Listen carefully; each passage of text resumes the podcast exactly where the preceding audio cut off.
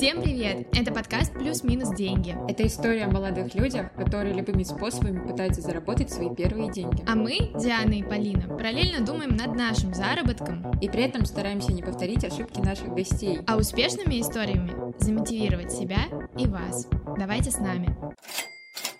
Наш двенадцатый выпуск выходит 8 марта, поэтому мы не можем проигнорировать эту замечательную дату э, и не можем не поздравить девочек, девушек и женщин с этим праздником весны, праздником красоты, праздником прекрасной половины человечества, как это принято у нас называть. Но хотелось бы сегодня назвать его немножко по-другому. Да, мы очень хотим, чтобы как можно больше людей интересовалась историей этого праздника, тем, что он вообще из себя представляет, э, потому что это крайне важный праздник для всех людей, не только для женщин. Важный день в истории, я бы так сказала. И вот моя очень хорошая подруга сейчас проходит свою стажировку во Франции, и она вчера мне скидывала видео, как там девушки выходят на манифестации, какие там гуляния и праздники, и никакой мишуры, который привык привыкли с вами мы. Никаких вот этих вот маркетинговых ухищрений. Поэтому, девочки, без лишней ванили мы хотим вам пожелать оставаться сильными, ничего не бояться, а, никаких трудностей, беречь себя и любить себя. И пусть в вашей жизни всегда будет свобода выбора, свобода желания быть тем, кем вы действительно хотите, и чтобы на вашем пути не вставали какие-то стереотипные гендерные препятствия, чтобы вас по минимуму коснулась, коснулась какая-то дискриминация, и чтобы вы действительно смогли полностью реализоваться в том, в чем вы действительно хотите. Сегодняшняя наша гостья, мы надеемся, станет прекрасным примером для вас и таким зарядом мотивации, потому что мне кажется, у нее получилось добиться того, чего она хотела, несмотря на все трудности, недопонимания и ну, какие-то препятствия со стороны вообще окружающих. Давайте послушаем ее историю. Мы много в наших предыдущих выпусках говорили про то, как и на чем можно заработать свои первые деньги, но мы еще не обсуждали тему того, как выйти на новый уровень и как начать зарабатывать чуть больше, чем 100, 200 или 300 э, рублей в час. Чуть не сказала тысяч. Вот. И сегодня у нас гостья, которая подскажет нам, как э, вырваться из этого колеса бешеной белки и начать хоть чуть-чуть нормально зарабатывать. Да, у нас сегодня в гостях Анка Даркова. Это девочка которая прошла путь с самого самого начала, с заработка э, там буквально 130 рублей в час э, в Заре, с репетиторства за 500 рублей в час буквально, до уровня очень хорошего европейского, и сейчас она с нами будет разговаривать из Мадрида, где она живет уже полтора года и э, живет красивой, интересной и увлекательной жизнью, о которой ведет блог. Анка, привет! Расскажи, пожалуйста, как тебе удалось вот из жизни обычной московской девочки, которая там подрабатывала где-то за какие-то копейки, э, превратиться в вот, состоятельную, самодостаточную девушку, которая живет в европейской столице? Первое правило — это много хотеть. Ну, то есть изначально я была ребенком из бедной семьи, и мне очень хотелось жить лучше. Я видела, как живут другие люди, задавала маме вопрос, а у нас-то почему не так? Мама мне на это ничего отдельного ответить не могла, говорила, ну вот такая у нас судьба, такая жизнь, вот у нас есть еда, вот у нас есть квартира, в целом все не так плохо.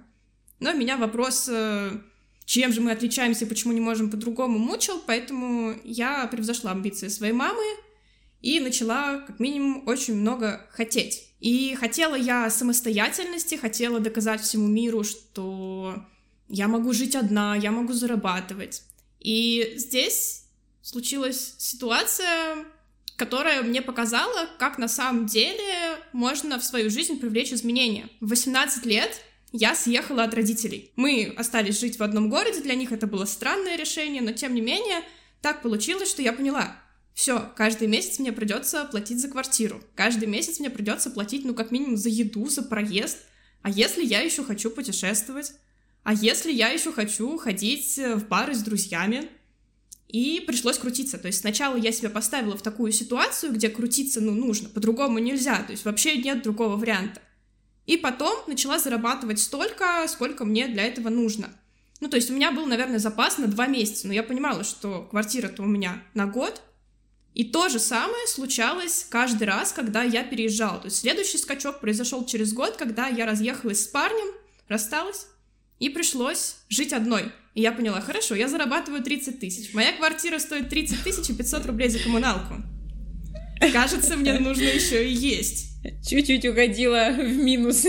Это сейчас звучит смешно, но мне кажется, тогда это должно было выглядеть просто страшно. Как ты эмоционально с этим справлялась? Не, я уже зарабатывала, я понимала, ну хорошо, мне нужно там, 40 тысяч, сейчас я зарабатываю 30, мне нужно 40. У меня не было по этому поводу никакой большой паники, я понимала, что да, нужно затянуть пояса, но из 30-40-то я как-то сделаю, как бы это не такой глобальный скачок, что из 30 в 300 сразу. Но при этом ты продолжала учиться в вышке, учиться хорошо и как-то на все это находить время, силы, энергию. Ну, а просто надо. То есть здесь не было вопроса, а где же мне найти силы, а где же мне найти время? У тебя просто есть задача, ее нужно решать.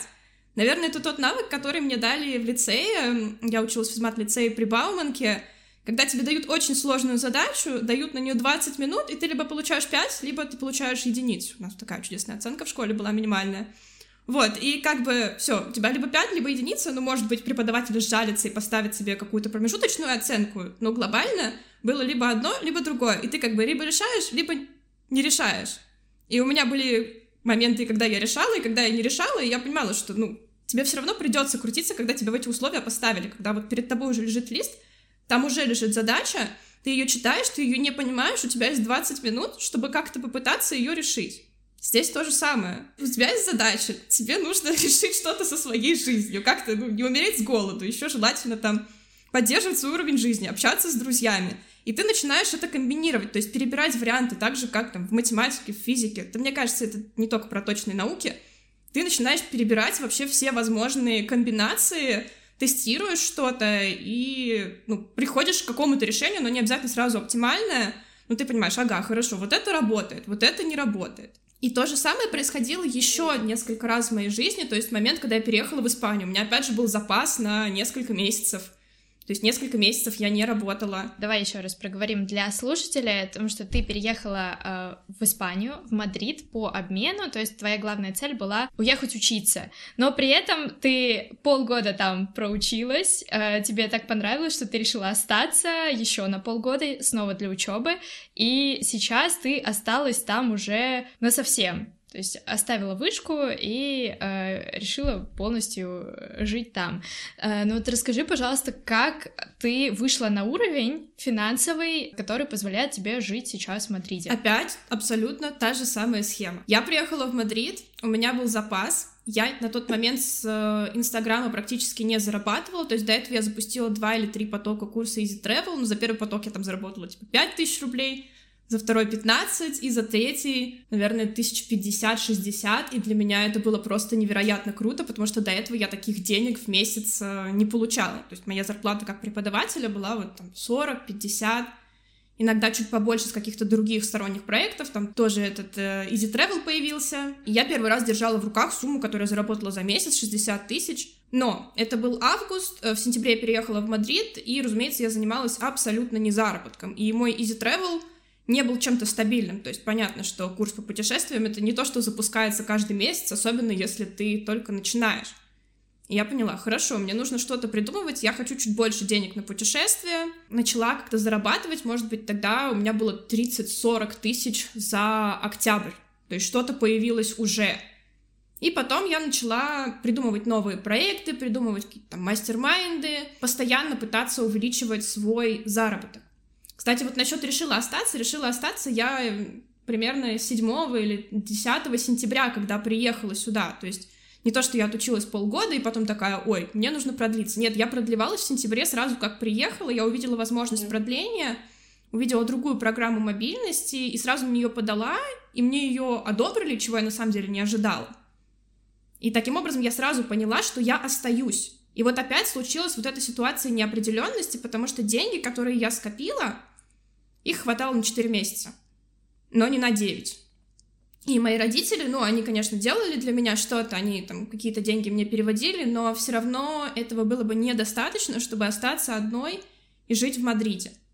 То есть э, стояла задача заработать теперь хотя бы на оставшиеся пять месяцев э, какой-то жизни, чтобы хоть как-то жить в какой-то квартире, в какой-то там комнате, есть какую-то еду, ну, в общем, чтобы просто просуществовать. Слушай, вот эти все э, финансовые трудности, они же по сути потом превратились у тебя в полноценный инфопродукт. То есть вот я как человек захожу в блог, я вижу, вот помимо этого, всевозможный инфопродукт про путешествия, про ЕГЭ, например, про финансовую грамотность, как с этими трудностями справиться и все преодолеть, и остаться молодцом. В принципе, ты себя вот позиционируешь как такой профессионал. Типа ты говоришь, вот, я справилась, мой опыт, он ценен, я вам реально сейчас покажу, как э, с этим справиться и как э, вынести из этого пользу. Но у меня возникает, допустим, вопрос, может ли вообще человек быть профессионалом или хотя бы объективным вот э, в таком количестве достаточно разных сфер?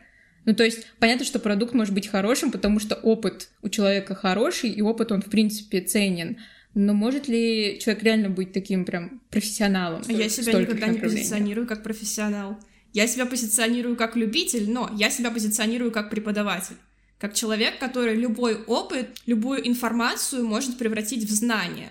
И создать из этого такой продукт, который будет людям реально полезен, потому что они это все поймут, они эти знания применят, у них будет возможность задать вопросы, то есть у них будет э, результат. Моя, скажем так, сила в том, что я э, за счет своих профессиональных навыков, так как я работала преподавателем, и я именно работала в компании, то есть меня учили правильно преподавать, могу что угодно завернуть в знания.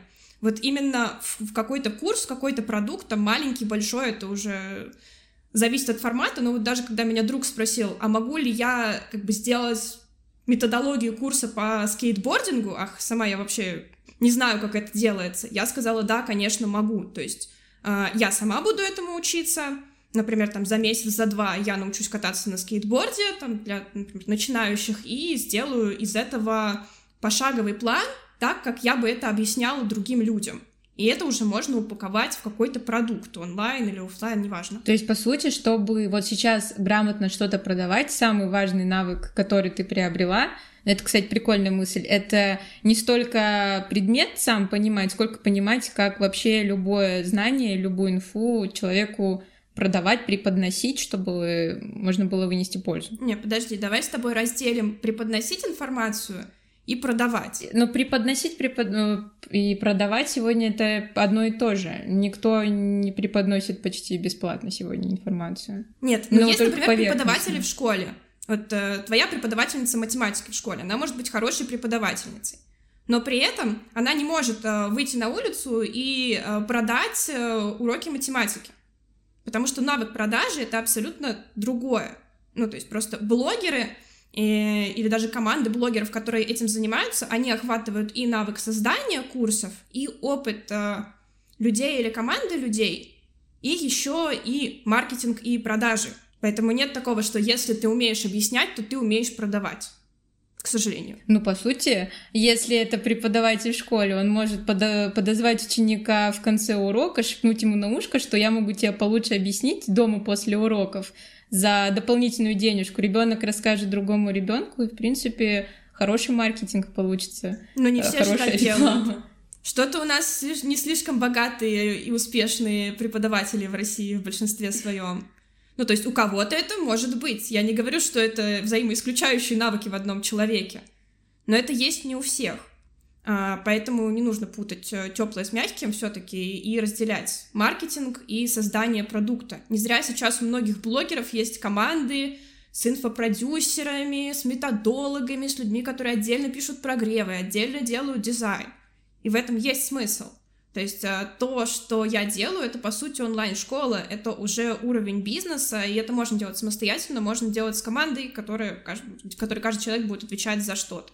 Ну вот у тебя получается совмещать и тот факт, что ты хорошо преподносишь информацию именно как преподаватель, который объясняет что-то, и как маркетолог, который продает свои курсы, как можно э, научиться продавать настолько разные знания? Есть какие-то лайфхаки, какие-то советы? Вот как людям также научиться продавать себя, может быть, не как преподавателя, а просто продавать свои услуги, продавать что-то, на чем можно заработать. Знания в продажах, они универсальны. Например, сейчас я перепродаю на сайте как бы БУ вещей какие-то свои шмотки старые. И в целом используются абсолютно те же навыки продаж, те же навыки маркетинга. То есть нет такого, что ты умеешь продавать лимоны, но не умеешь продавать онлайн-курсы. Есть что-то в этом, да, какая-то специфика рынка. Ты должен знать рынок э, овощей, фруктов и рынок э, онлайн-продуктов. Но нет такого конкретно специфического навыка продажи себя. Мне кажется, просто нужно прокачивать себя в продажах, это первое. И второе составляющее, мне кажется, очень важное, это верить в то, что ты говоришь, вообще в свой продукт или в чужой продукт, который ты продаешь. Ну, то есть нельзя хорошо продавать честно, долго тухлые лимоны. А ты можешь посоветовать что-то для наших слушателей, э, с чего они могут начать прокачивать себя вот именно в продажах, в маркетинге? Есть два чудесных бесплатных курса по маркетингу у Вышки, и все, кто их проходили, всем они нравится, то есть там реально такие объемные курсы, наверное, каждый месяц по 3-4 или даже больше, то есть как бы семестр универский. И это те самые знания, которые получают на начальном этапе студенты-маркетологи в высшей школе экономики. И я абсолютно каждому человеку вообще советую прокачивать маркетинг мышления и хотя бы вот эти вот два курса взять, пройти там хотя бы час-два в неделю выделять и получить эту академическую базу маркетинга. Э, платформа с этими курсами называется Open Education, открытое образование. Один, по-моему, называется просто маркетинг, другой маркетинг-менеджмент. Главное смотреть на эти курсы от э, Высшей школы экономики. Очень часто, в принципе, люди проходят хорошие курсы, причем э, очень многие Э, заканчивают и получают же все, по сути, одну и ту же академическую базу.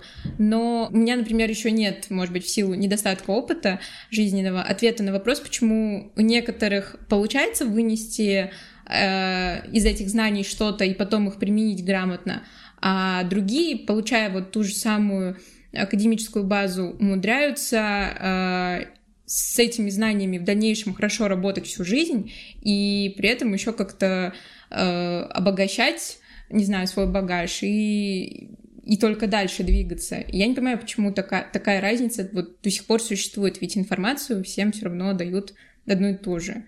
Ну, на базовом уровне, по крайней мере. Если ты хочешь преуспеть в каком-то образовании, в каком-то курсе, во-первых, тебе нужно заинтересоваться, во-вторых, тебе нужно постараться. И часто либо одно, либо другое у людей отсутствует. Даже, люди которые супер такие отличники по жизни и получают хорошие оценки, они часто постарались, но не заинтересовались. И их знания, они прошли, грубо говоря, мимо, мимо их нейронных связей, они просто взяли, воспроизвели э, на бумаге то, что от них хотели, получили хорошую оценку, пошли дальше. То есть можно, например, учиться хорошо и при этом ничего из этого не запомнить и вообще никогда не работать по профессии и никак к этому больше не относиться после там, пяти лет в ВУЗе, например. Давайте немножко тогда резюмируем то, что мы уже обсудили, потому что, мне кажется, были очень отдельные советы, о которых, ну, я, кстати, не задумывалась об этом как об очень важном пункте. Вот ты начала с того, что нужно очень сильно захотеть, и сейчас про то, что э, ну, проходя какие-то курсы, нужно очень сильно заинтересоваться, и это, наверное, да, такая первая ступень успеха к тому, чтобы чем-то овладеть, что-то получить и э, в чем-то продвинуться. Также у тебя был совет бросать себя в те обстоятельства, которые э, вынуждают э, развиваться, вынуждают выходить на уровень выше и э, вынуждают становиться тебя лучше. Еще, что тоже очень явно прослеживаются у тебя в блоге, ты постоянно повторяешь, что необходима система. Э, постоянно говоришь про планы, про то, что нужно планировать и все всегда держать под, под контролем. И вот у меня возникал вопрос, я просто, э, я проходила твой курс по финансам, и там ты тоже говорила о том, что все планирование финансов это тоже необходимо, все держать под контролем. И вот я не спорю, что в некоторых моментах это действительно необходимо, в некоторых сферах, таких как, например, финансы. Но иногда у меня действительно, вот я слежу за тобой в блоге, у меня возникает вопрос, а как же спонтанность? А как же вот чисто человеческая какая-то потребность в неожиданных вещах, в неожиданных событиях и в неожиданных поворотах в твоих планах? Тебе нужно понимать, что эти повороты будут в одинаковой вероятности положительные и отрицательные. То есть, если ты готовишься к спонтанности, ты можешь готовиться к тому сразу, что у тебя может не получиться и может стать хуже. Если мы говорим про спонтанность, например, в финансах, то, конечно, может быть определенное количество денег, которое выделено на эту спонтанность. Ну, то есть я могу себе запланировать, у меня там x рублей в этом месяце, на что хочу, там, на вкусную еду. Я могу пойти в любой ресторан, в любое время и на это потратиться. То есть это такая запланированная спонтанность. Также, например, я всегда говорю, что в своем дне, от слова день, нужно планировать отдых. Ну, то есть нужно время, а, которое мы себе выделяем на отдых, и мы знаем, что если я очень сильно устану, я пойду днем посплю. Если я не очень сильно устану, я пойду буду заниматься йогой. Если я очень сильно вымотаюсь, мне захочется потупить, я буду смотреть видосы Антона Птушкина. Ну и так далее. То есть все равно мы закладываем, что да, сейчас у нас будет какая-то спонтанность, я буду делать, что хочу. Вот в это конкретное время. И ты балансируешь между тем, что ты просто фонтанируешь идеями, и тем, что у тебя в жизни есть структура. То есть это такая спонтанность, которую ты ожидаешь. Ты даешь себе свободу, как внутренний родитель своему внутреннему ребенку. И получается, что у тебя все сохраняется в балансе. Наверное, если человек изначально систему выстроил, то вот как бы у него, как бы его не завернуло, у него вот эта система, ну, она просто тупо подстроится под другие обстоятельства. То есть он что-то там как-то поменяет, какие-то детальки, но она все равно сохраняется. И, по сути, ты вот выстроил себе систему и прешь с ней дальше. Ну да, да, то есть система должна быть гибкая, система должна тоже подстраиваться под обстоятельства, и если все пошло, например, лучше, чем ты планировал, это не повод возвращаться своей старой системе просто потому, что она существует, и нужно идти по системе. У меня существует, возможно, возможно, стереотипы, возможно, я ошибаюсь, но такая системность и прагматизм, мне кажется, мне всегда казалось, что вот э, испанцам, допустим, это не свойственно, и я так думаю, блин, ну, наверное, у тебя явно будет, будут преимущества вот э, по сравнению с испанцами, просто чисто потому, что им не свойственна эта прагматичность и системность, и работодатель, возможно, это как-то оценит. И, в принципе, с этим качеством можно преуспеть. Да, русских сотрудников тут очень сильно ценят, но как бы мне это не сильно интересно, потому что я не собираюсь в Испании на кого-то работать. Но вообще, да, если мы посмотрим, то, например, русских продажников, а, русских менеджеров очень сильно ценят, потому что это люди более ответственные, люди, которые будут доделывать свою работу до конца, иногда перерабатывать, люди, которые реально будут на работе выкладываться. Ну, у испанцев такого нет. В большинстве своем, конечно, есть исключения. Как тебе живется в стране, где, э, ну, вот у вас не очень совпадают взгляды с большинством, не то что взгляды, а как ценности, наверное, с большинством э, испанцев, или, или нет, или наоборот совпадают. Вот расскажи, пожалуйста, про то, как э, именно с точки зрения ценностей ты вписываешься или не вписываешься, тебе комфортно в Испании, или наоборот не очень. С одной стороны, мне очень нравится, потому что для меня Испания — это страна идеального баланса. То есть, да, при том, что они не такие системные, они умеют отдыхать, они умеют хорошо жить, у них э, хорошее настроение все время, у них каждый вечер — это вечер пятницы. И этому искусству жить тоже нужно учиться, потому что вспоминаем мы именно вот эти вот э, моменты, когда мы с кем-то выходим вечером поесть устриц а не те моменты, когда мы четко следовали своему расписанию. Но при этом, конечно, есть у них и недостатки, потому что испанцы — это люди жутко необязательные, а, они любят все как бы делать красиво, скажем так, шито-крыто, то есть они как бы всегда выходят из воды сухими. А, они так сделали как-то что-то тебе не нравится, они такие, а, так и задумано. То есть, типа, у них всегда все хорошо, никто не виноват, они очень э, неконфликтные, то есть они стараются избегать конфликтов, но они будут не решать проблему, а они будут делать вид, что проблемы нет. Они от проблем убегают.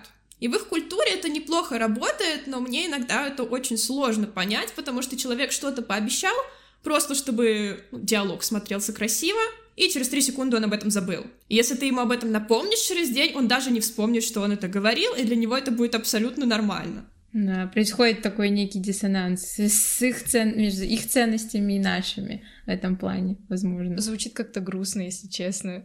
Но с другой стороны, а, может быть, э, стоит поучиться у них вот этому расслабону и немного пофигистскому отношению. Но нет, мне кажется, к обещаниям все равно надо как-то по понастороженнее относиться. А как ты э, вот во всей этой расслабленности, когда тебя окружают люди, которые вот даже не могут какие-то свои обещания запомнить, нет у тебя такого, что ты устаешь э, следовать своей системе? Или мне кажется, очень тяжело, когда твои взгляды не соответствуют э, взглядам, которые тебя окружают, все равно оставаться при них и их придерживаться. Вот что тебе помогает все равно настаивать на своем и оставаться вот в этой колее, которую ты выбрала? Слушай, ну я вижу, что моя система работает, а их, а их отсутствие системы не работает, поэтому у меня никогда не стоит выбор, типа, а не забросить ли мне систему, а не стать ли мне необязательной, ну, то есть можно совершенно спокойно совмещать то, что ты запланировала пойти вечером э, попить винишко, совмещать свою работу, вот это все балансировать. Потому что да, классно, что у них есть вот эта традиция ну, как особенность, что ты можешь на обед, на ужин пойти в любой день недели, выпить вина, у тебя все будет хорошо,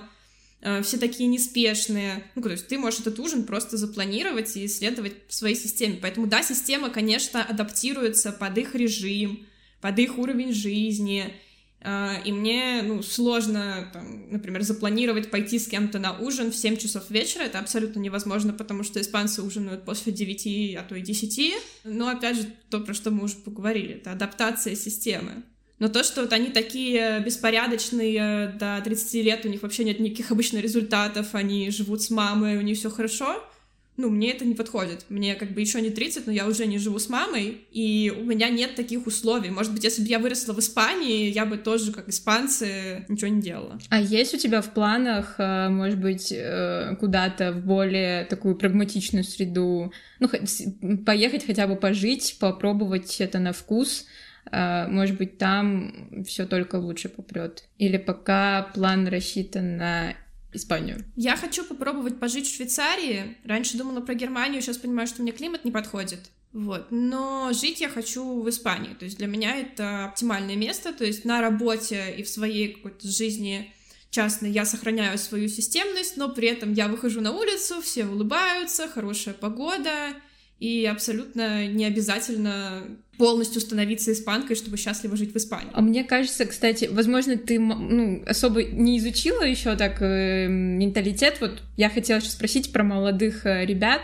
У них вряд ли сейчас встают такие вопросы в нашем возрасте, типа как там деньги заработать, поскорее совместить учебу, дом, э, три дополнительных заработка и тусовки но может быть, ну, то есть вот встает у них такой вопрос вообще или, или нет? Или это потом у них все возникает? Взрослый человек у них — это человек после там 25-27 лет. Пока тебе 25-27 и младше, ты ребенок, ты имеешь абсолютно ватное право жить с родителями, быть маменькиным сыночком, брать деньги — ну, то есть в этом нет ничего такого зазорного. То есть если у нас ты в 25 лет живешь э, с родителями, берешь у них деньги, ты неудачник. А здесь тебе никогда никто ничего не скажет. То есть у них просто намного лет позже происходит вот этот момент переломный, когда им нужно становиться самостоятельными. Поэтому очень сложно сравнивать именно по возрасту. Я всегда прибавляю 7 лет к русским, чтобы получить э, испанский возраст. Ну, если наоборот. У испанцев отнимаю 7 лет, чтобы получить э, русский. То есть наши 23 — это их 30.